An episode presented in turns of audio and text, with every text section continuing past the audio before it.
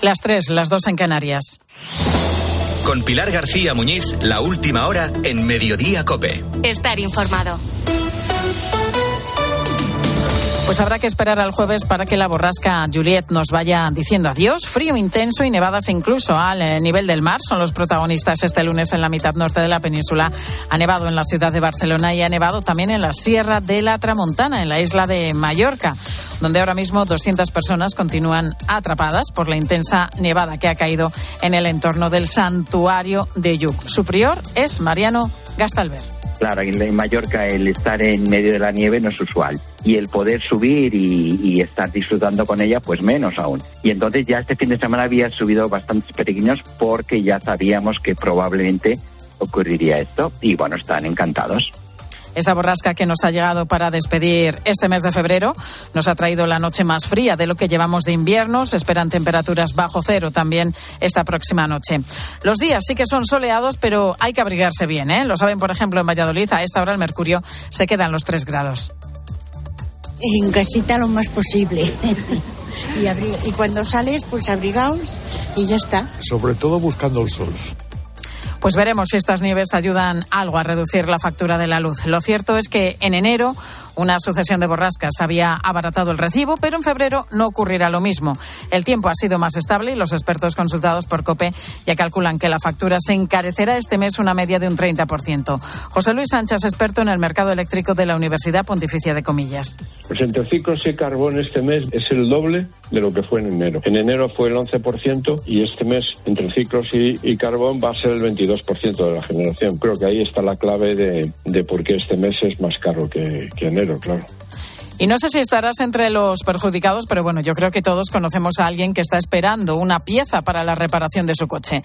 A partir de las tres y media en mediodía vamos a abordar qué es lo que está ocurriendo para que la falta de suministros haya llevado, por ejemplo, al cierre temporal de la planta que Volkswagen tiene en Navarra. Esperando una pieza se encuentra Alba Reynoso, sin coche desde el pasado 5 de diciembre. Cuando tuvo un accidente no ha llegado todavía el sensor que falta para su vehículo. En principio estaba previsto que saliese de Alemania el 10 de febrero, no ha salido, no se sabe dónde está la pieza ni en la reclamación que he puesto me dicen que aún no tienen fecha de, entrega, cuando anteriormente me habían dicho que salía el 10 de febrero. Entonces, claro, mi coche está sin poder, no me pueden entregar el coche porque falta poner esa pieza. La presidenta del Congreso, Merichel Batet, debe fijar la fecha en la que se debatirá esa moción de censura que Vox ha registrado este mediodía en la Cámara Baja. En ella, el que fuera miembro del Partido Comunista, Ramón Tamames, figura como candidato a la presidencia del Gobierno.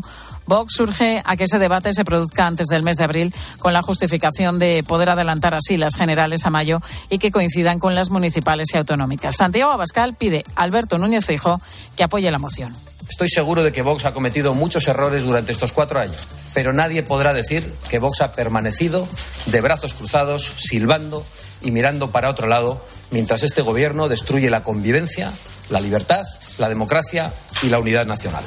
Un PP que, sin embargo, todo apunta a que se abstendrá. Fuentes populares aseguran a COPE que los números no dan para que la moción salga adelante y que no es la mejor forma de echar a Pedro Sánchez de la Moncloa. María Jesús Montero, ministra de Hacienda, reta al líder del PP a votar en contra.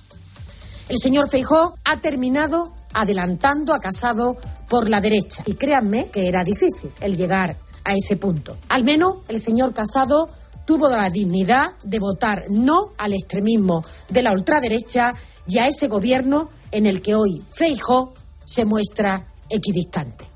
Por cierto, que sin fecha para la reforma en el Congreso de la ley del solo sí es sí, hoy hemos conocido que está beneficiado ya a 607 agresores sexuales, 52 de ellos han podido incluso salir de prisión gracias a la rebaja de penas que ha facilitado la norma.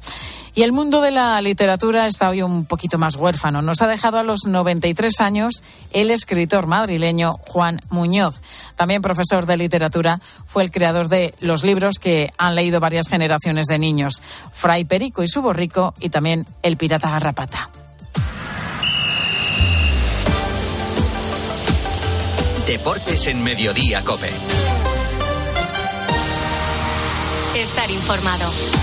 José Luis Corrochano, ¿qué tal? Buenas tardes. Hola Pilar, buenas tardes. Dos malas noticias para el Barcelona, la derrota en Almería y la lesión de Lewandowski. No hay buenas noticias en el Barça en las últimas horas. Esa derrota en Almería 1-0 se queda el Real Madrid.